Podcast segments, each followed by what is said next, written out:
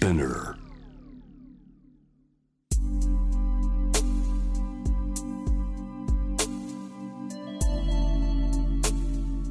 眠らない街六本木。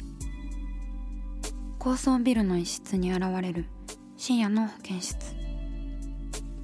重たいドアの向こう側。ここでは誰もが飾らない言葉で語り始める。心の声を聞き出す。特別な聴診器を持って迎えるのは酒と涙と哀愁をこよなく愛するイラストレーターの田中美咲。恋仕事家族。そして性のこと。一人一人で違う。体と心のカルテ。J-WAVE ミッドナイトチャイム。ようこそ深夜の保健室へ。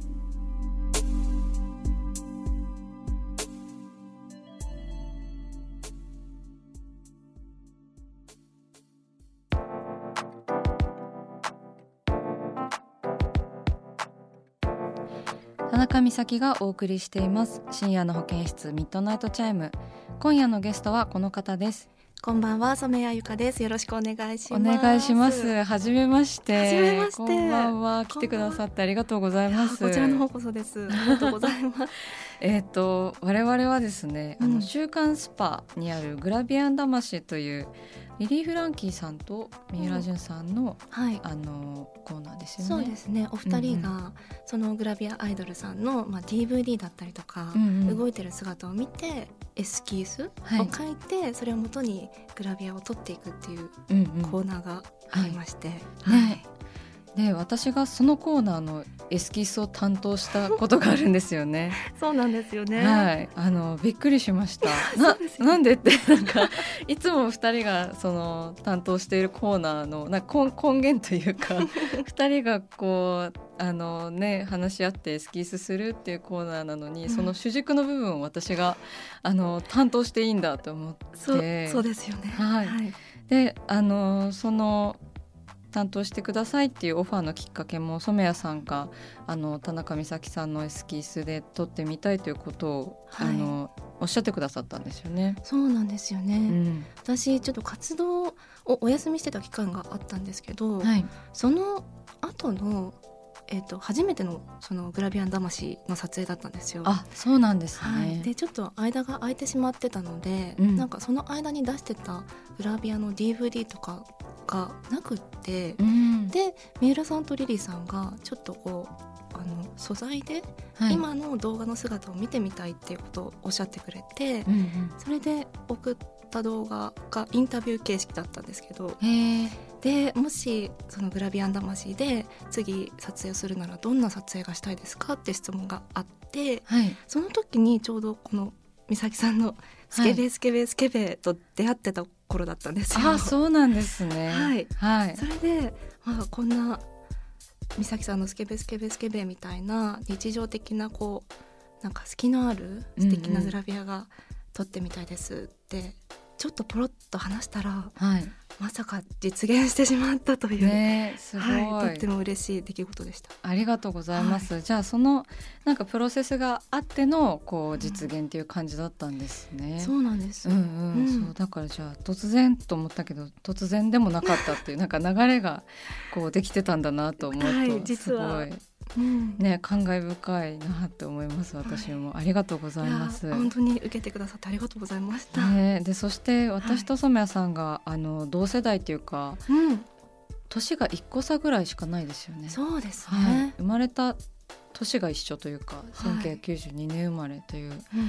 あの絵もありまして、うん。なんか同世代の方のそのグラビアというか写真のお手伝いができるのもすごく嬉しかったのであの引き受けさせていただきました。なるほど。はい、そう田中さんが書いてくれたあのエスキースがすごくお気に入りで、はい、LINE のアイコンにしてるんですよ。わあありがとうございます。はいそのなんかねあの玉のれんとかそういうあの設定の文字まで入ってるやつですね。ありがとうございます。こちらこそ本当に嬉しくて、なんか裏設定みたいなものが私の中にあって、うんあのグラビアは。はい。あのおばあちゃん家に帰ってきたニートのお姉さんっていう 裏設定が実はあったんですよ。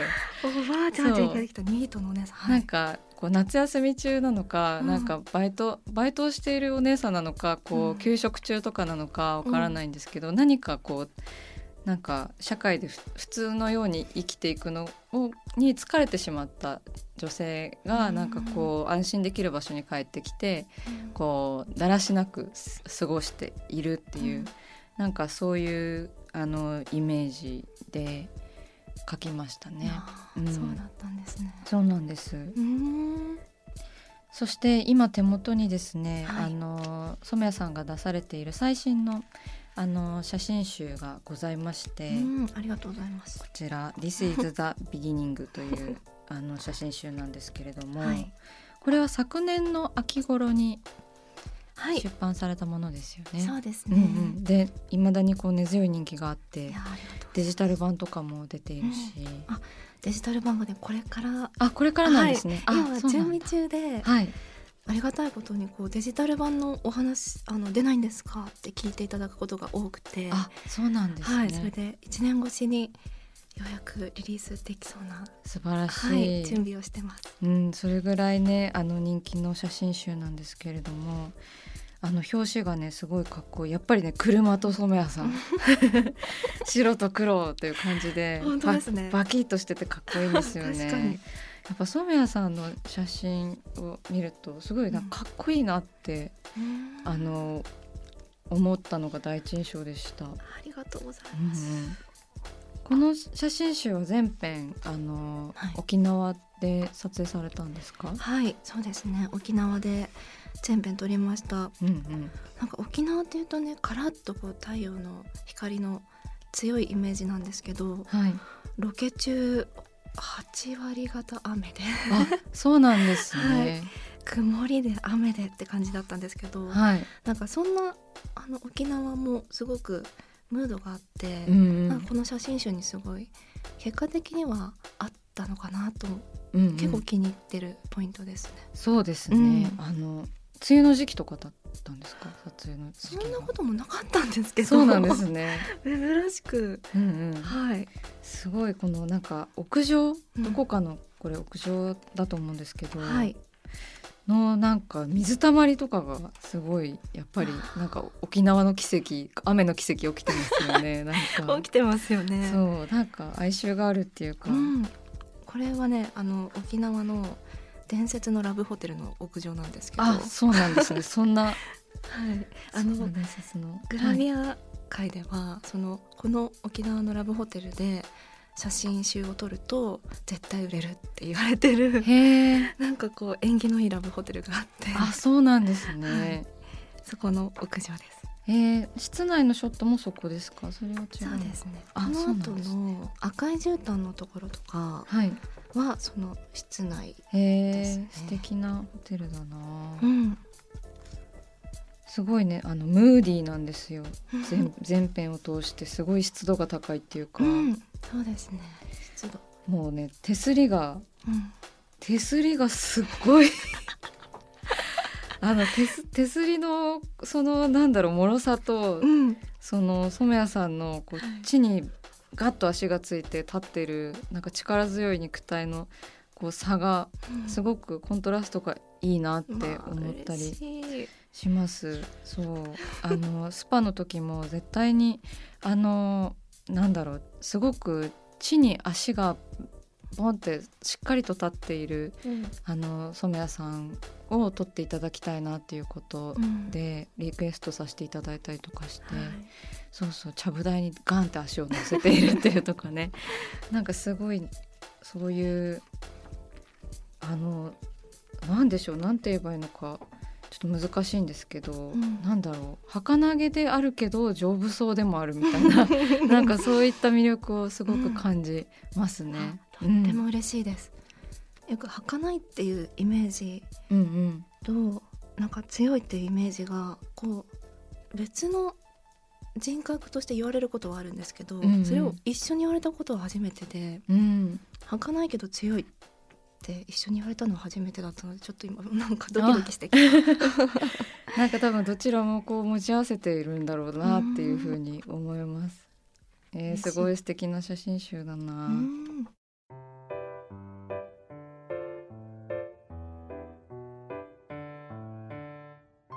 さあ始まりました。田中美咲の六畳一間。大勢の目に触れたものから人知れずこっそり楽しまれたものまでイラストレーター田中美咲の作品を作者自ら紹介します。この時間は番組スタッフと一緒にお送りします。よろしくお願いします。よろしくお願いします。それでは美咲さん、今夜の一枚は？生きづれ選挙行こう。ですはい。なんか温泉から喋ったみたいな感じに 聞こえましたねね。今日の気だるさは。はい、ということであのこちらの絵はですねあの選挙前に描いたあのイラストとなっているんですけれども、はい。昨日ね、選挙でしたからね。そうそう。昨日ちょうどあの選挙だったのでその前に描かれたイラストを紹介したいなと思っていてはい。インスタグラムでね見ていただくと分かるんですが、えー、とどんな絵だったかちょっと説明しますね。あのせんべい布団にねはい。座っている女の人がね、生きづれ選挙行こうってこう、はい美咲さんのコメントでまさに書いてある絵ですね。そうですねあのキャプションから見ていただくと分かるしなんかなんか疲れてるしなんか枕を抱えてこうなんか股の間にこうなんでしょうね。あの割れたスマホを見て いるっていう感じなんですけれども。ねなんかで膝も怪我してるし。絆創膏貼ってありますね。そうですね。なんか日常的にかなりこう生きづらいなって感じる瞬間が最近増えたなっていううん。あのを感じていましてそれはなんかあのなんでしょうねあの制度の問題であったりとか社会的な問題であったりとか、そういう側面がすごく多いなというふうにあの個人的に感じることがあったのでとにかくなんだか生きづらいって思ってる方も多いんじゃないかなと思ってうん。でやっぱりなんかそうしたら生きづらいと感じたらやっぱり選挙行くっていうことですね。うん。なんかその自分の持ってる生きづらさは決して自分のせいじゃないよっていうなんか自分のせいの時もまあもちろんあるかもしれないんですけれども自分のせいだけじゃないよっていうところですよね。うんそうだからそういうこう自分を救う術としてこう政治のことをもっと考えたりとかあのみんなでしていけたらいいなというあのプラスのこう意味で描いたイラストにはなってるんですけれども実際はこうなんでしょうね生きづらさというかこうなんかなんとなくこう辛いみたいなそういう言葉にできない部分もあると思うのでこう私はなんかやっぱりイラストにしてお伝えしようかなというイラストになりました。これなぜこう寝起きみたいなシチュエーションにしたんですか？寝起きが一番生きづらいと感じるからかもしれないです。はい。なんか夜眠れたか眠れてないかとかもあるじゃないですか。寝起きの朝とかってなんか一日中携帯を見てしまったなとかなんかその夜中に携帯を見てこう不安な気持ちになるみみたいな。こう社会いろんな角度で起こってる人がツイッターでこういたりするとすごいこうまあさまざまなね多様な意見にインターネットで触れられるっていうのはすごいいいことなんだけどなんかめちゃめちゃ疲れる時があったりしてそうなんかそういうこう日常の疲れみたいなものも書きましたね。そうだから、まあ、背景が白いから寝起きっていう感じにも取れますしもしかしたら深夜かもしれないしっていう時間帯はあんまり設定してないんですけど言われてみたらちょっとでもあ明るいですね。結構色合いが。ねあのかなり薄いせんべい布団ですよねこれ。そう。かなりこうせんべいっていう感じの。そうそう。使使い切ってるなっていう感じ。なんかそういうその布団の薄さみたいなところもこうなんでしょうね。生活の基準がかなりこうあの出ますよね。うん。そうちょっとこう気持ちの余裕のなさみたいのが薄さに現れているような。そうですねなんかこの人物はどうどういう生活を送ってるんだろうとか思いますよね。うん実際私結構せんべい布団で寝てます。それはなんかこうでもせんべい布団が私は好きなんですよ一番よく眠れるっていうか、その布団の厚さに自分の体が慣れていくみたいなところもありますしね。そうですねだからあのせんべい布団だからって悲しむ必要は皆さんないですからねやっぱり美咲さんこれを絵描くことを通してみんなにもやっぱり言ってもらいたいなっていうようなやっぱメッセージの絵っていうような感じなんですか？そうですね。あの大まかなコンセプトとしてはそうです。あのありがたいことにねフォフォロワーの方とか若い人が多めだし多分。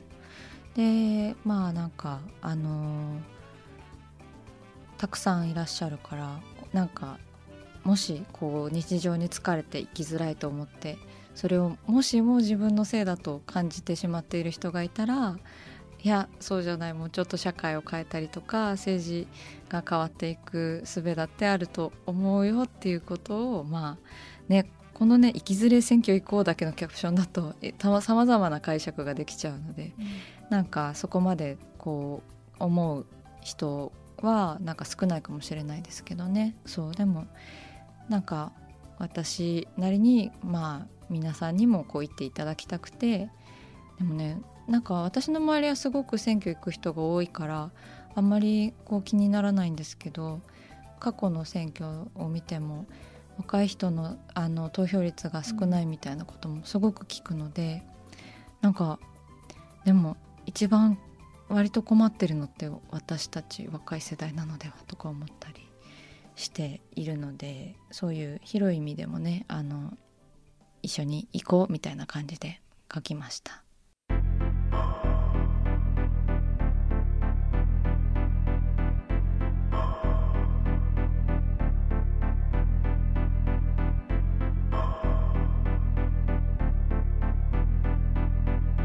真夜中だから話せる。体のこと心のこと。 J-WAVE ミッドナイトチャイム公式サイトとインスタグラムは24時間オープンしています。あなたの悩み番組へのメッセージお寄せください。来週もイラストレーターの田中美咲が深夜の保健室でお待ちしています。キャリコン編集長通信仕事と人生の話をゆるゆるとパワードバイミモレ。このポッドキャストではミモル編集長の河原咲子が時には一人で時にはゲストをお招きしキャリアコンサルタントの資格を生かして仕事と人生そして職業キャリアだけじゃないライフキャリアの話を誰にでも分かりやすくゆるゆるとお話します毎週金曜日に新しいエピソードを配信中です。ぜひ一度聞いてみてください。